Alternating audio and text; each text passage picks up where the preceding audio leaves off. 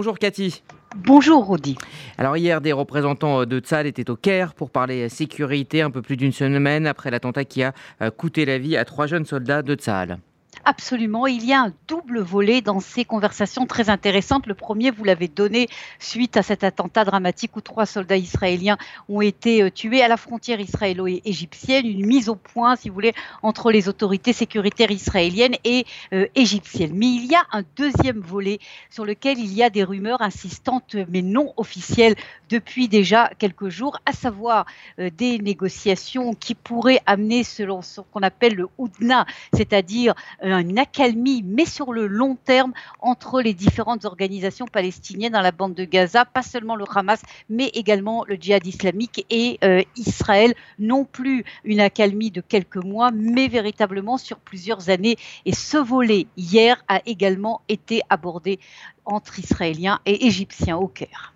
Hier, toujours euh, à Tel Aviv, euh, cette fois, a démarré euh, la conférence annuelle de l'American Jewish Committee, conférence lors de laquelle l'ancien Premier ministre Yair Lapid s'est exprimé. Il a exhorté l'allié américain à ne pas signer ce qu'il appelle un mauvais accord avec l'Iran. Absolument. Et ce qui est intéressant sur cette déclaration, c'est que sur ce point-là, au moins, il y a un point. L'opposition et euh, le gouvernement euh, disent exactement euh, la même chose et les autorités israéliennes sont très inquiètes.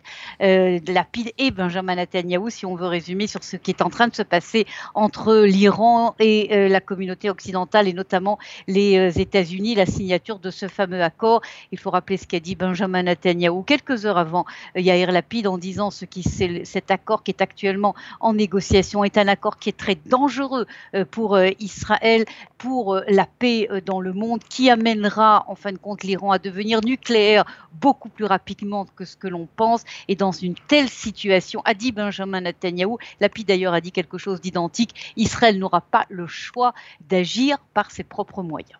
On évoquait euh, ce drame euh, en ouverture de euh, cette matinale, une jeune femme druze assassinée par balle, très probablement à cause de son orientation sexuelle. Elle avait porté plainte à de multiples reprises contre ses frères. Absolument. Je crois que tous ces assassinats dramatiques, on en est maintenant à 102 euh, personnes du secteur arabe israélien qui ont été assassinées. Chaque histoire est une histoire dramatique parce que presque toutes, à 90%, sont des personnes totalement innocentes, y compris des enfants.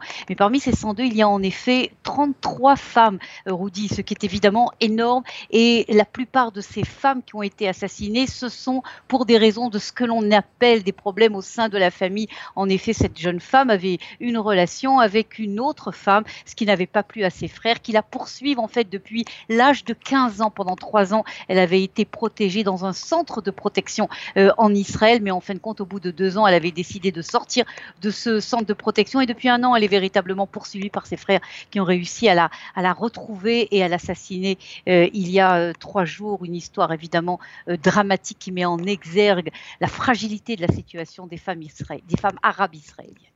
Alors comme partout ailleurs, euh, la question euh, du climat préoccupe le gouvernement euh, israélien. Un projet de loi est en cours, mais il est la source de désaccords. Cela donne lieu à des désaccords entre le ministre de l'Énergie et des Finances et celui de l'Environnement. Oui, et si vous voyez ce qui se passe en Israël, ça ressemble beaucoup aux problèmes qui se passent aux États-Unis également, des conflits autour euh, du budget, mais autour de justement de cette proposition de loi, on a appris quand même quelque chose de fort intéressant, la protection et la restauration de la couche d'ozone, qui est véritablement un des sujets cruciaux de toute cette lutte euh, climatique, car cela permet évidemment de baisser considérablement le réchauffement euh, de la planète. Il y a actuellement en Israël des recherches qui sont uniques au monde, une coopération entre apparemment Tsahal, l'armée israélienne et euh, la high-tech israélienne, justement pour restaurer cette couche d'ozone, des recherches qui pourraient être appliquées dans le monde entier.